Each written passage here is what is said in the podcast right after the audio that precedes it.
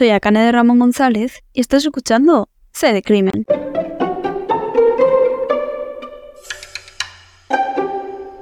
En el episodio de hoy vamos a hablar de un caso que no tiene un nombre conocido o que no se le ha puesto un nombre desde los medios de comunicación. Desde aquí se le llamará el caso de Alberto y Blas, dos víctimas de este suceso. Alberto era un hombre de 42 años que no había pasado una vida nada fácil, nada sencilla. Había luchado mucho y al fin en el 2014 pudo abrir su peluquería en Valencia, alejándose del lugar que le vio nacer. Allí se adoptó genial. Era uno más del barrio. Era muy querido por todos los vecinos y por todos sus clientes que atendía en aquella peluquería.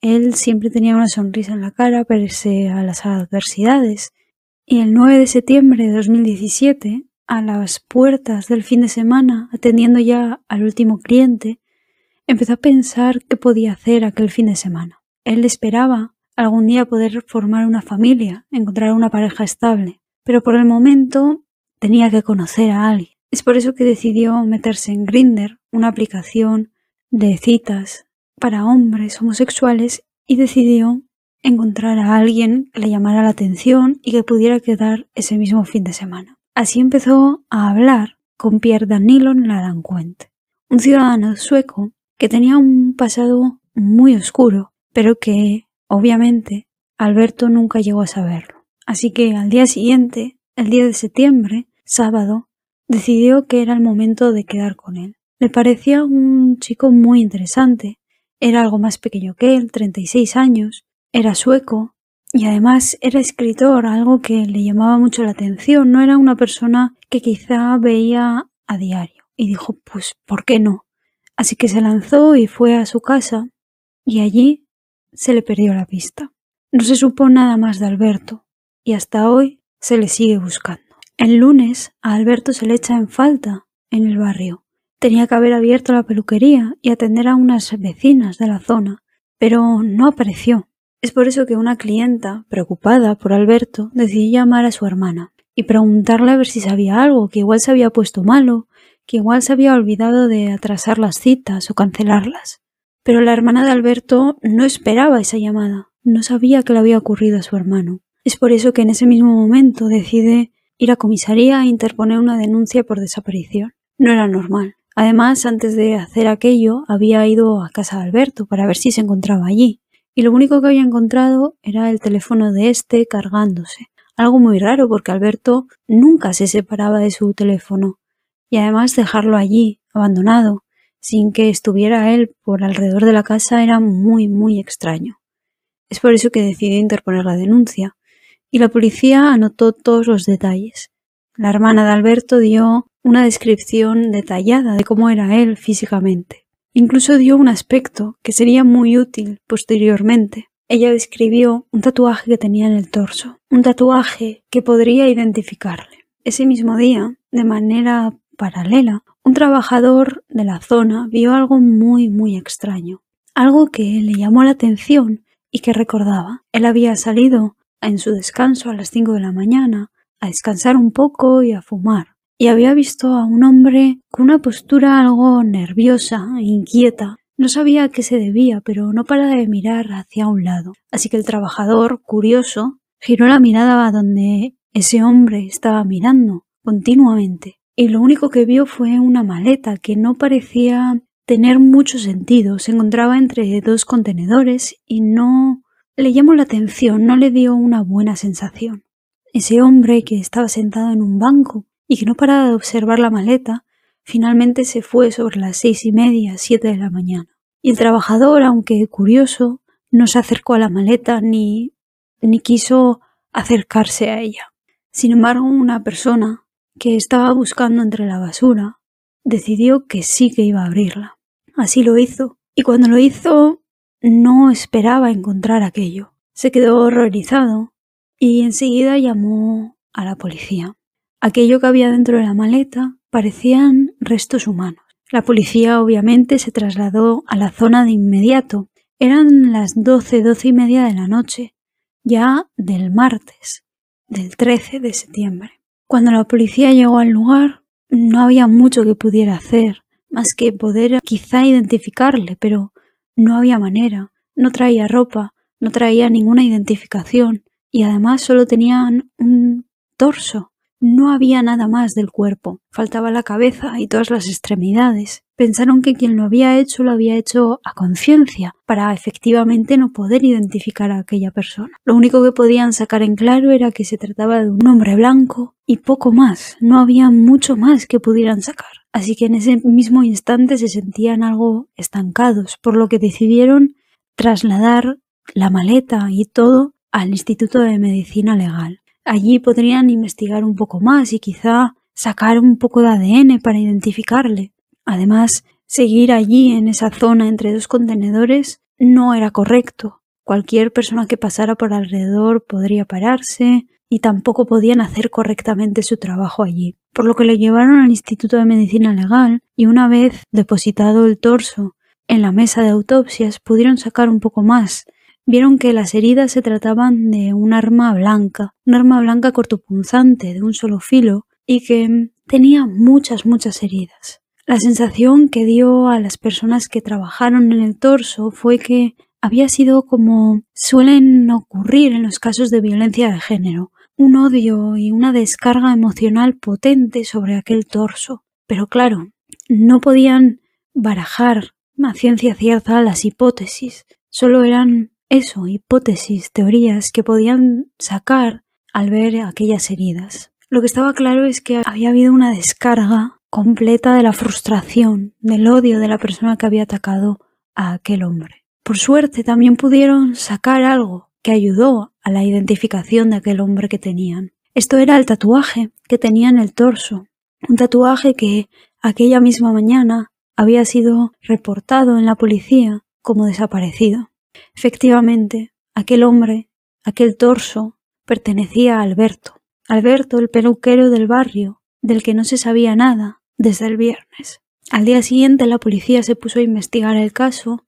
Tenían primero que encontrar el resto del cuerpo de Alberto y segundo encontrar a quién había sido el responsable de depositarlo ahí y de descuartizarlo y asesinarlo. Es por eso que Blas, policía que estaba en ese momento liderando el grupo que estaba investigando este caso, se presentó junto a su compañero Tony en los contenedores donde había sido encontrada la maleta. Allí empezaron a investigar y a poder recuperar indicios. Blas se dio cuenta de que había un rastro de gotitas de sangre. Quien había traído la maleta la había traído posiblemente desde el escenario del crimen o desde su casa o desde un lugar donde Alberto habría estado posiblemente con vida.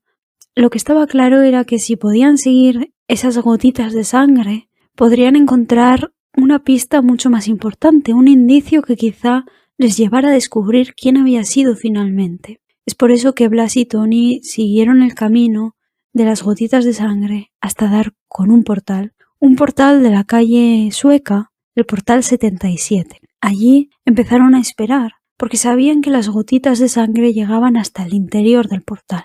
Así esperaron, sin avisar a nadie más que sus compañeros, para montar una vigilancia, pero mientras la empezarían a realizar ellos. Así que se quedaron allí, esperando a que un vecino entrara o saliera del portal, para poder preguntarle si había oído algo, si le dejaban entrar, para preguntar si sabían algo de lo que podría haber ocurrido.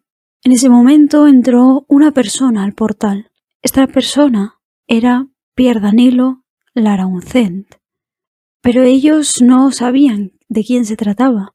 Sin saberlo, habían hablado con posiblemente la última persona que había visto a Alberto con vida.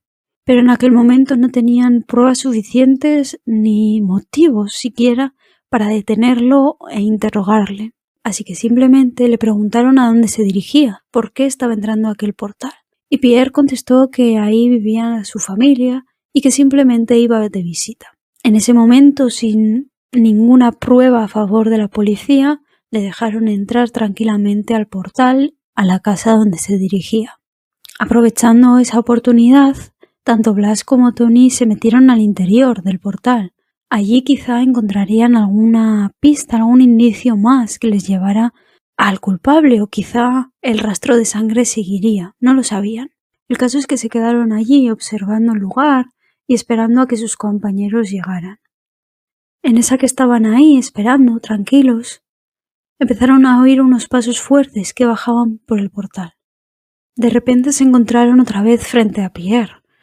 Esta vez Pierre estaba un poco nervioso y traía dos mochilas consigo. Sin siquiera dar tiempo a reaccionar ni a Blas ni a Tony, sacó un cuchillo de entre ellas y empezó a asestar puñaladas a Blas, hasta que Tony finalmente pudo reaccionar, disparándole siete veces con la intención de que parara de asesinar a su compañero. Por desgracia, ninguno de los dos sobrevivió. Blas murió en aquel portal, a pesar de los intentos de reanimación que realizaron, y Pierre estaba claro que tras siete disparos había también fallecido. No habían pasado ni siquiera 48 horas desde que Alberto había sido asesinado, y ya había otros dos cuerpos que yacían sin vida. Para la policía estaba claro que Pierre había sido el culpable del asesinato de Alberto, por eso había reaccionado de aquella manera. Pero aún así decidieron investigarlo, por si acaso no era él, sino que habría sido otra persona. Cuando comenzaron a investigarlo, se dieron cuenta del pasado oscuro que mencionaba yo al principio. Pierre no era trigo limpio. En 2014 se había instalado en Valencia, pero como ya he dicho, era un ciudadano sueco y tenía 36 años. 36 años de los cuales había pasado una temporada en prisión. Fue condenado a 14 años por dirigir una red de narcotráfico y fue liberado habiendo cumplido únicamente parte de su condena. En ese momento es cuando llegó a Valencia, en el 2014 al mismo tiempo que Alberto abría su negocio, su peluquería. Como he dicho, Pierre era escritor, y es que estando en la cárcel se había juntado con otro preso, Ricard Nilsson, que tenía una cadena perpetua por haber asesinado a una pareja de 65 años y a su hijo de 32. Juntos llegaron a escribir dos novelas que trataban de lo que había sido su vida, o de lo que en ese momento no sabían pero iba a convertirse. En una de ellas hablaban de un hombre que era perseguido por la Policía Internacional por haber cometido ciertas ilegalidades y en otra hablaban de asesinatos y de otro hombre que también había cometido varios delitos. También supieron que Pierre trabajaba desde casa y que apenas tenía contacto con el vecindario. Lo único para lo que salía de casa era para practicar boxeo y defensa personal.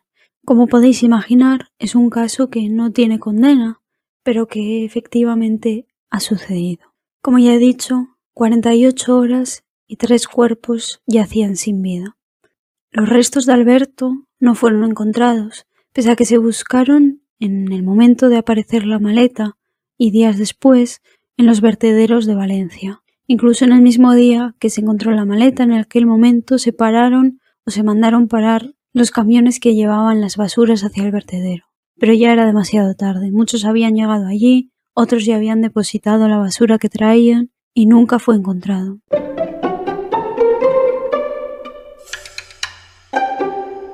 Hasta aquí el episodio de hoy. Espero que os haya gustado.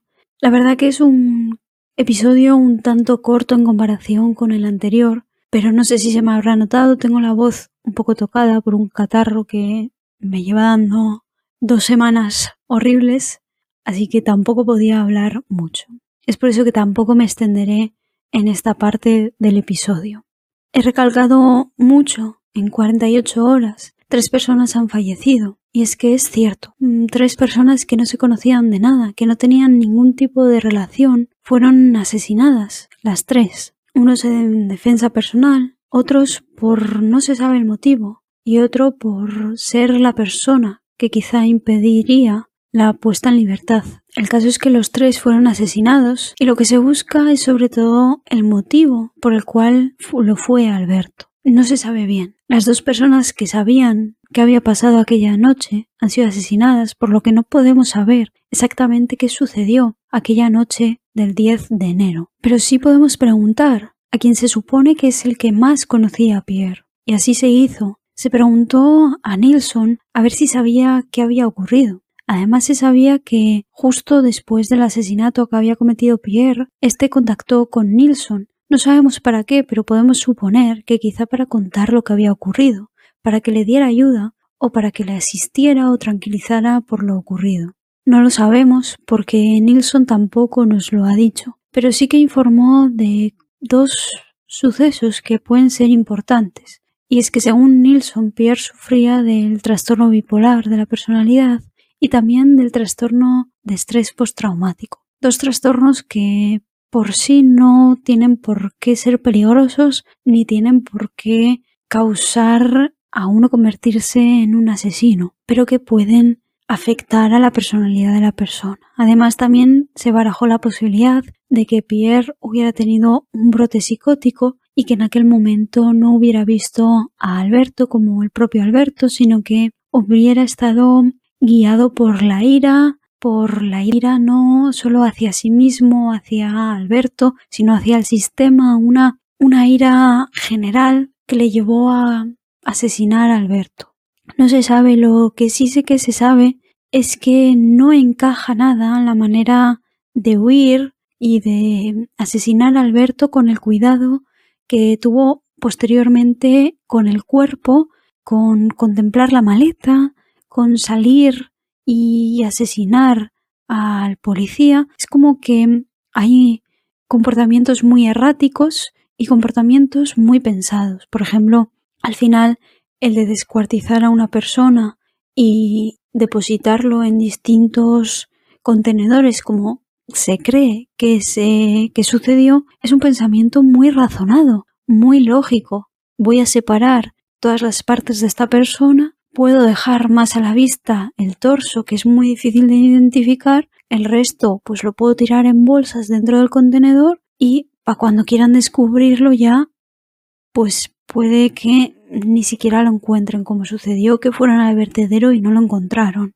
También hay una última teoría que es la que me gustaría tratar, que es la de el suicidio por policía, que se llama más conocido quizá el término en inglés, que es suicide by cop, que es, bueno, la traducción literal es asesinato por policía. Esto es algo que se da más habitualmente de lo que nos gustaría en Estados Unidos y es, bueno, personas que quieren acabar con su propia vida, por el motivo que sea, deciden que quizá no tienen la suficiente valentía para realizarlo ellos mismos y entonces se aprovechan de, bueno, entre comillas, la facilidad que tienen en Estados Unidos por sacar el arma, los policías, y amenazar con el arma o incluso defenderse por vía de, del arma de fuego y aprovechan esa, mm, esa facilidad que tienen estos policías para provocar una situación en la que el policía se sienta obligado a tener que disparar y acabar con la vida de esta persona. Es un término que tampoco es muy antiguo, pero que sí que está o se cree que está aumentando en Estados Unidos y se barajó que en este caso también fuera lo que habría ocurrido. Al final, Pierre sale con un cuchillo y comienza a asestar puñaladas a Blas. Si hubiera querido huir de esa situación, quizá hubieras estado un par de puñaladas a Blas y hubiera ido hacia Tony sin darle tiempo a este para reaccionar. Pero no, se ensañó con Blas. Por lo tanto, quizá su meta no era huir, ya lo sentía todo por perdido y lo que quería realmente era que los policías se vieran obligados a tener que dispararle y detenerlo y finalmente acabar con su vida. No se sabe, pero es lo que se cree que pudo pasar, además de, bueno, un brote psicótico, ira, odio, los trastornos psicológicos que sufría, no se sabe. Tampoco se sabe dónde está el resto del cuerpo de Albert, ya que no pudieron, bueno, encontrarlo. Y por mi parte, nada más que decir. Más que hablas, se le hizo un funeral de Estado, había dado casi 30 años en el servicio, bueno, y se le hizo ese acto en honor a él.